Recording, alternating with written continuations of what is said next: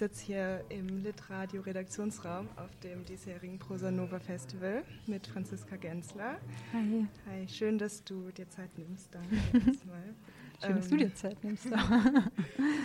genau, du hast ja gerade schon deinen ersten Programmpunkt hier absolviert. sollte eigentlich ein literarischer Spaziergang werden zu deinem Debütroman Ewig Sommer aus dem letzten Jahr. Das ist äh, buchstäblich ins Wasser gefallen. Ähm, wie hättest du denn Bad Heim irgendwie nach Hildesheim geholt? Wie hättest du so den, den Raum? Na, die Idee war, ähm, Duigu Al hat ja moderiert und wir wollten eigentlich ähm, spazieren gehen und eigentlich diesen, diesen grünen, unbrennenden Wald besuchen, irgendwo hier in der Nähe. Ich muss ehrlich sagen, dass ich äh, zum ersten Mal in Hildesheim bin und überhaupt nicht weiß, wo dieser Wald ist. Also die Frage war eher, ob wir dann auch alle wieder heil zurückbringen. Aber die Idee war dann diese ähm, aktuelle Lage ähm, des nicht brennenden Walds mit dieser soften Utop äh, Dystopie, Utopie, nicht wirklich, ähm, so gegenüberzustellen, also Szenen zu lesen, in denen der Wald brennt, in einem Wald, der nicht brennt. Ähm, wieso war dir das wichtig, dass es an einem fiktiven Ort spielt? So, wieso hast du den so, so vage gehalten? Ähm, ich glaube, zum einen liegt es in der Art, wie ich schreibe, dass ich eigentlich lieber komplett in meiner Fantasie mich aufhalte, wenn ich schreibe. Also auch die Figuren sind jetzt nicht basierend auf Menschen, die ich kenne. Ähm, und so auch der Ort und irgendwie kreiere ich mir das einfach selbst und dann kann ich es halt auch anpassen an das, was ich mir wünsche. Ähm, für eine Textdynamik zum Beispiel war ähm, das Hotel auch anfangs ein ganz großes Messehotel, also so ein ähm, Art Ibis oder so, so ein ganz ähm, nüchterner Ort. Und dann habe ich einfach beim Schreiben gemerkt, ich wünsche mir einen intimeren Ort, ich wünsche mir einen Ort, den Iris, die Hotelbesitzerin, wirklich überblicken kann, wo sie nicht alleine, weil das Hotel nicht mehr besucht wird, in, in diesen sehr, sehr vielen Zimmern so sich bewegen muss oder, oder da auch so im Blick haben muss, ähm, ist da irgendwo vielleicht ein Schaden oder sowas, sondern dass es alles sehr überschaubar ist, auch für Lesende. Und das kann ich dann natürlich anpassen. Und ich glaube, würde ich einen Ort wählen, den es gibt, dann würde es mir schwerfallen, da so eine gewisse Kontrolle auszuüben. Und Bad Heim ist für mich aber so ein Ort, ähm, es gibt zum Beispiel in der Nähe von Wien Baden bei Wien, das ist so ein also Kurort, der ist ähm, früher so ein Kaiser-Urlaubsort gewesen. Und das ist einfach ein sehr schöner Ort und da gibt es alles. Ähm, ist wie so Klein Zürich oder so, Klein Wien. Ähm, aber es ist halt ein kleiner Ferienort und dann auch nur so saisonal wirklich stark besucht. Und diese Vorstellung von, von dieser Art Ort nur in, im Verfall. Also er findet nicht mehr als dieser Schauplatz statt, sondern ist jetzt eben gekippt. Bei dem ähm, Hotel, was du gerade meintest, finde ich aber auch die, so die Ambivalenz spannend. Von einerseits ist es irgendwie ein Ort, der so die Handschrift von Iris trägt, auch mehr als so ein Ibis das wäre, aber es ist dann doch irgendwie nicht eine Wohnung, sondern es ist doch irgendwie auch so ein anonymer oder mhm. flüchtiger Ort. Das mhm. fand ich auch spannend. Das ähm, spielt es mit rein in so diesen Ort. Was genau meinst du, dass es jetzt ein privater Raum auch ist? Oder? Ja, und dass es auch so eine, so eine Ambivalenz hat von, von, es ist auf eine Art flüchtig und anonym, und mhm. genau wie eben dieser ausgedachte mhm. Ort. Mhm. Ja, ich glaube, es geht dann auch um dieses Zeitliche, also dass, dass es nicht so angelegt ist, dass Menschen sich dort jetzt länger einmieten. Und es hat noch diese diese Optik von so einem sehr, ähm, von so einem Ort, wo Menschen aus einem Grund hinreisen und dann dort ein kleines Zeitfenster verbringen, aber das ist eben ausgehebelt. Iris hat keine Gäste mehr und als dann Dori und Ilja, die beiden anderen, die dann dort absteigen, also Dori die Mutter und Ilja die kleine Tochter, dort ankommen, ist es eben trotzdem so ein Open-End-Aufenthalt. Man weiß erstens gar nicht, warum die da sind, man weiß auch nicht, wie lange die bleiben und auch Iris weiß das nicht. Und damit zu spielen, also diese Flüchtigkeit eines Hotels auch aufzuheben, weil es eben nicht mehr als Hotel fungiert. Das hat mich dann interessiert an dieser Konstellation. Okay, du hast mal gesagt, dass diese Konstellation dieser beiden Frauen vor, vor dem Setting von irgendwie Klimakatastrophe feststand, dass das in, einer, mhm. in ähm, einer Kurzgeschichte mhm, genau. von dir vorkam. Wie bist du denn auf dieses Setting gekommen? Wie hast du dir das? Auf das Klimasetting ja, dann? Genau. Ähm, ich hatte diese Kurzgeschichte geschrieben und in der die basiert auf so einer Familienanekdote, dass meine Oma mal mit meiner Mutter gestrandet war, tatsächlich irgendwann 1956 mitten in Deutschland, weil sie Verwandtschaft in der DDR besucht hatten und dann konnten sie nicht nach Augsburg zurück wegen einem Polio-Ausbruch und meine Mutter war eben erst ein Jahr alt. Es wäre zu gefährlich gewesen und so. Und als ich das als Kurzgeschichten-Setting gewählt habe, hatte ich trotzdem die Vorstellung, dass diese Wirtin, die die beiden dann beherbergt, auch diesen Ort nicht wirklich verlassen kann. Und da war das ganz am Anfang in der ersten Version auch so, eine, so ein Nachkriegssetting und ich hatte einfach diese Vorstellung von rundherum ist die Infrastruktur halt noch nicht wieder aufgebaut und ähm, der Wald riecht auch noch so verbrannt. Also aus, diesem, aus dieser Kriegsvorstellung, die meine Oma halt beschrieben hat. Und dann war mir immer klar, also mich hat diese Geschichte nie verlassen. Ich wollte die immer gerne noch ähm, so ausbauen. Und ich mochte eben so gern diese Parallele, dass beide Frauen auf eine Art so feststecken. Und bevor ich dann überhaupt angefangen habe, wirklich dran zu schreiben, waren diese australischen Waldbrände 2020, ähm, als bei uns Winter war, dort natürlich Sommer, waren die halt medial so stark präsent. Und dann fing Corona an und ich hatte diese, einfach für mich so diese Vorstellung, was wäre, wenn unsere Akutkrise hier ähm, diese Art Brand jetzt wäre, wo ähm, Ortschaften evakuiert werden und wie würden dann die Kommunen reagieren, weil ja Corona so gezeigt hat, dass auf allen Ebenen plötzlich reagiert werden muss auf so einen Akut, ähm, Akutumbruch. Und irgendwie hat sich das in mir so verknüpft und ich habe das dann gar nicht so entschieden als jetzt der Klimaroman, weil ich auch wirklich nicht wusste, dass das Buch überhaupt gelesen wird. Ich hatte ja keinen Verlag, ich hatte keine Agentur, ich habe halt für mich diese Kurzgeschichte länger geschrieben und so kam diese Idee von, was ist eigentlich, wenn es jetzt da rundherum brennt. Und wenn das schon die Normalität ist, wenn es nicht der erste Sommer ist, sondern wenn die sich da alle schon drin eingerichtet haben. Und ich habe dann da so ein Gedicht auch irgendwie, kam mir das so unter von Ilya Kaminski, das heißt um, We Forgive Us lived, ha lived, Happily Throughout the War. Und ich fand das irgendwie, diese Bilder, die ähm, er so evoziert von diesem kleinen Privatglück, während man eigentlich weiß, dass die rundherum alles so zerbricht und ähm, trotzdem schieben wir unseren Stuhl in die Sonne, wenn die scheint und legen uns dahin und sonnen uns. Und das ist auch so die erste Szene, dass Iris sich sonnt und dann kommen die beiden an. Das war dann, das kam alles so zusammen. Finde ich auf jeden Fall ähm, sehr gut und sehr äh, prägnant, auch so diese Schichtung und diese Mehrschichtigkeit von so Glück und Unglück und Krisen und Persönlichem und ähm, dann eben, was eben doch nicht so persönlich ist, sondern auch irgendwie patriarchal und strukturell geprägt. Das fand ich irgendwie sehr, ähm, sehr eindrucksvoll. Wie zufrieden bist du denn irgendwie mit dem Titel Klimaroman, der jetzt oft in so der, der Rezeption fiel? Ähm, ich meine, es ist ein Klimaroman. Es wäre für mich, glaube ich, total irritierend, wenn Menschen das nicht als Klimaroman lesen würden. Ich hatte nur dieses Label jetzt nicht so mitgedacht. Und ich finde, ich fand es, glaube ich, einfach auch wenn ich in eine nahe Zukunft denke, finde ich es auch irritierend, ähm, das nicht mitzudenken, glaube ich. Und für mich persönlich ist es natürlich, das wusste ich damals nicht, aber jetzt sehe ich natürlich, dass das auch ähm, für mich gut ist, weil ich werde zu ganz vielen Veranstaltungen eingeladen, obwohl jetzt schon das übernächste Programm quasi draußen ist, weil es einfach Klimaveranstaltungen gibt. Und dann ähm, komme ich wieder an mit meinem Buch und werde halt nicht mehr zu diesen Debütveranstaltungen eingeladen, weil es neue Debüts gibt. Das heißt, ich bin damit eigentlich sehr zufrieden auf diversen Ebenen.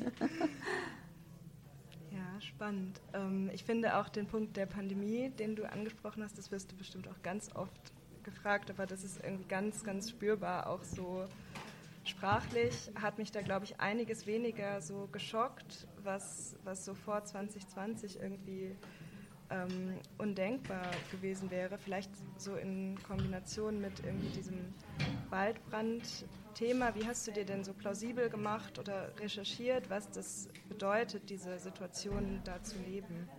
Mm, ich habe halt ja recherchiert im Internet. Also ich, ich habe mir Videos angeschaut oder Interviews ähm, Nachrichtenberichte über Brandgebiete. Manches musste ich mir einfach anlesen, also vor allem so das Vokabular, weil das zum Beispiel auch so ein Corona-Ding ist, dass man ja gesehen hat, wie schnell Sprache auch reagiert, also Alltagssprache, dass Menschen plötzlich ein ganz anderes Vokabular selbstverständlich benutzen im ähm, so Smalltalk auch. Plötzlich ist es so ganz klar, was ist eine Reproduktionszahl und das hat natürlich niemand vor 2020 so casually einfach benutzt, dieses Wort. Und dann war mir klar, wenn die jetzt in diesem Waldbrand-Setting leben und das ist deren Alltag, dann haben die auch ein Vokabular, das ganz geläufig ist. Und ich glaube, da hat diese Corona-Erfahrung einfach auch geholfen, so zu sehen, auf welchen Ebenen funktioniert dann auch Sprache anders. Und dann musste ich mir das halt aneignen, weil ja mein Alltag nicht ähm, im Waldbrandgebiet stattfindet und ich dann erstmal überlegen musste ähm, oder nachlesen musste, wie funktioniert Brandbekämpfung dann von Seiten der Feuerwehr. Ähm, zum Beispiel dieser Begriff Deadman Zone, den kannte ich jetzt auch nicht vorher, der kommt dann im Buch vor, weil das für Iris natürlich geläufig ist. Und ich war mit dem Buch in Thailand, wo gerade Brandrodungen waren. Und für die Menschen dort waren auch ganz andere ähm, so Zahlen zum Beispiel präsent, wenn gewisse ähm, Werte überschritten werden und die haben die auch so ganz normal benutzt und ich wusste gar nicht, was diese Zahlen dann bedeuten, weil mir das eben nicht im Alltag unterkommt. Und da habe ich auch nochmal gemerkt, ähm, dass genau das hier jetzt stattfindet, was ich mir eigentlich ausgedacht habe. Und dann musste ich das beim Lesen auch immer erstmal so erklären, so, naja, ich musste mir das ausdenken. Also würde ich hier leben, müsste ich es mir gar nicht ausdenken. Und ähm, wie denkst du, wird dein Buch so altern? Denkst du, es wird irgendwie von der Realität überholt? der, den mm. Waldbränden? Also irgendwie wird es auch schon eingeholt. Ich habe erst ähm, gestern oder so gelesen, dass jetzt in Spanien auch die Brände schon im März begonnen haben. Das ist, dann war da wirklich der Satz so mhm. jedes Jahr früher und das kommt halt im Roman auch vor, jedes Jahr etwas früher. Ich habe eher das Gefühl, dass es drastischer sein wird und viel schneller gehen wird, als ich dachte, weil gerade Europa sich einfach extrem erhitzt. Und als ich das geschrieben habe, ähm, das ist jetzt drei Jahre her, war die Lage noch ganz anders als jetzt. Und damals dachte ich so fünf Jahre in der Zukunft. Also ich kann es auch nicht einschätzen, aber dass Orte evakuiert werden, ähm, findet ja einfach statt schon. Ja. Also es kommt immer darauf an, wohin man guckt, weil wenn, was heißt es, wie wird es altern, dann sprechen wir einfach von diesem, hm, sagen wir mal, bayerischen ähm, Alpenvorland oder so. Aber an anderen Orten ist es ja schon real. Es ist so eine lokale Frage, wie wird es altern vielleicht. Wie gefällt dir auch gerade in so in, im Blick von, es ist eigentlich schon, es gibt Orte, an denen es eigentlich schon genauso schlimm ist. Würdest du sagen, dass das, was du da geschrieben hast, eine Dystopie ist? Mm, ich glaube, es ist keine Full-on-Dystopie im Sinne von, wir gucken jetzt auf den Weltenzerfall und gucken, wer überlebt und wer stirbt. Ähm, und dann überlebt nur so eine Handvoll oder so. Es ist eher so eine Normalität in der Krise und ich glaube so ein vordystopischer Zustand. Ja, und in diesem vordystopischen Zustand spielt ja das Erzählen auch eine ähm, bestimmte Rolle oder es gibt irgendwie verschiedene Rollen, die, es spielt. Es gibt einmal Iris, die Ilja irgendwie tröstet mit diesen Geschichten, die sie sich ausdenkt. Es gibt das Gedicht, das Dori ähm, irgendwie mitbringt vom, vom Bad Heim, als es noch idyllisch war. Es gibt aber auf der anderen Seite auch so ähm, verschiedene ähm, Narrative bezüglich so der Beziehung von Dori und ihrem Mann. Ähm, welche Rolle würdest du sagen oder welches Potenzial hat so das Erzählen angesichts der Probleme und der Krisen in deinem Text? Mm, in meinem Text oder für mich? Also in meinem Text, glaube ich, ist es vor allem dieser Abgleich von früher und jetzt, also gerade das Gedicht oder das, was Iris erzählt, sind ja diese Rückwendungen in eine Zeit, in der ähm, der Wald noch nicht gebrannt hat, in dem Bad Heim noch dieser Kurort war, der eben gerade durch die gute Luft besucht, also wegen der guten Luft besucht wurde, mm, um auch zu zeigen, was da kaputt geht. Und die KlimaaktivistInnen sagen dann ja auch, wir sind ja hier, also da ist eine Gruppe von KlimaaktivistInnen, die im Wald ähm, so Banner hält und natürlich den Brand nicht aufhalten kann, aber halt darauf hinweisen will, das ist ein Menschenwerk, das ist nicht, oh, ähm, hier ist jetzt irgendwie zufällig ein Brand entstanden. Und die sagen eben, weil hier das so plakativ ist, es ist wirklich ein Kurort und da ist es jetzt ähm, alles so zerfallen innerhalb dieser ähm, Klimakrise. Das heißt, im Roman hat es vielleicht auch eine Parallele von diesem poetischen und dem Reportagen erzählen, dass dann ja auch Menschen natürlich dort Berichte, Live-Berichte senden. Und zugleich ist ja der Text selber ähm, literarischer Text und kein, kein Sachbuch oder so. Also es gibt dann noch diese Ebene, dass ich es ja auch in poetische Bilder fasse oder dass auch zum Beispiel Baby, die Nachbarin, so eine Ästhetik äh, sieht, die sie irgendwie auch aufregend findet in diesen Vögeln, die nicht mehr wegfliegen und in diesen Rauchschwaden. Also so eine, so eine gewisse Spannung von wir sind wirklich im Zentrum, da wo was stattfindet. Ja, ich finde, dass gerade das löst beim Lesen auch eine ganz absurde Faszination aus. Irgendwie, es hat auf jeden Fall eine ganz besondere ähm, Ästhetik, würde ich sagen. Ähm, und wie würdest du sagen, jetzt für dich, dein Schreiben? Welche Rolle hat so für dich Erzählen? Ich glaube, es, es ist wirklich nach innen gewandt. Es ist so eine, der Versuch auch, ähm, mich detailliert mit was zu beschäftigen, wirklich reinzudenken in Personen, die in dieser Situation sich befinden und meine Art zu denken, dann Worte zu finden und wirklich Details zu finden, die ich beschreibe, mh, mm, eigentlich meine Art, das auch zu verarbeiten, die Bilder, die ich sehe. Und eben nicht, in dem Moment, wo ich es geschrieben habe, wusste ich nicht, dass das auch irgendwer anders lesen wird, außer die Menschen, denen ich es gebe und sage, hallo, willst du mal lesen, ich schreibe da gerade was. Und ähm, das ist, glaube ich, was anderes, wenn man dann schon weiß, ja, der Text wird verlegt und er wird gelesen, aber in dem Moment war es wirklich nur so, das beschäftigt mich und da halte ich mich jetzt auf eine Weile lang. Wie war denn so dein Weg mit dem Text? Naja, ich hatte diese Kurzgeschichte und die war beim Open Mic und das ist eben halt auch dieser Nachwuchswettbewerb im deutschsprachigen Raum, der irgendwie wichtig ist, wo ich schon öfter eingereicht hatte und nicht eingeladen wurde und dann diese Kurzgeschichte eben mh, mm, eingeladen wurde oder nominiert wurde für dieses Finale. Und daraufhin hatte mich dann meine Agentin kontaktiert. Ähm, und ich hatte aber ein anderes Manuskript ähm, geschrieben und dachte so, okay, jetzt habe ich hier diese Aufmerksamkeit, jetzt kann ich dieses Manuskript verkaufen, aber dieses Manuskript wollte niemand haben. Also ich sehe es auch im Nachhinein, dass es doch äh, nicht so gut funktioniert. Und meine Agentin meinte dann, also die damals noch nicht meine Agentin war, aber sie meinte so, hey, ähm, das kann ich nicht vertreten, aber mein Interesse an deinem Schreiben hat irgendwie kein Verfallsdatum. Also mach weiter, wir bleiben in Kontakt. Und das hat mich total motiviert. Und dann dachte ich irgendwie, okay, die ist jetzt da.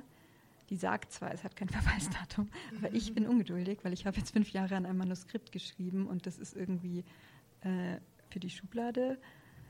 Und dann habe ich, ähm, habe ich ihr halt so erzählt, ich will aus dieser Kurzgeschichte was machen, das lockt mich. Und dann meinte sie so, ja, du kannst entweder das erste Manuskript überarbeiten und dann schauen wir, ich sag dir, was daran für mich nicht funktioniert. Oder du machst das, wohin es dich zieht. Und dann war ich richtig so, ich will das erste nicht überarbeiten, ich will da nicht mehr rein, ich will das andere machen. Und dann meinte sie, ja, das ist auf jeden Fall ganz klar, dann mach das. Dann habe ich das in sechs Monaten eigentlich geschrieben und schon nach drei Monaten hatte ich ihr so 120 Seiten geschickt und dann waren wir schon so, okay, wir machen es zusammen.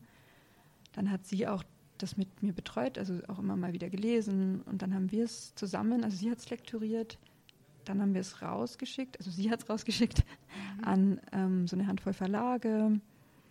Mm, und dann gab es mehrere Angebote. Dann gibt es so eine Art Bieterverfahren. Dann guckt man halt, welche Verlage machen wirklich ein Angebot, wie viel Geld wollen die geben und welcher Verlag passt. Und dann habe ich mich für Kein und Aber entschieden, weil ich irgendwie das Programm mag. Und ich hatte auch Patrick, meinen Lektor, dann getroffen und hatte im Gespräch so das Gefühl, ähm, sein Feedback ist voll hilfreich. Und wenn ich mit ihm arbeite, dann wird der Text noch besser, weil er so wirklich was angebracht hat, wo ich so dachte, ah ja, das hatte ich so vage im Gefühl, aber bisher hat niemand das kritisiert. Und dann hatte ich einfach Lust, auch mit ihm zu arbeiten.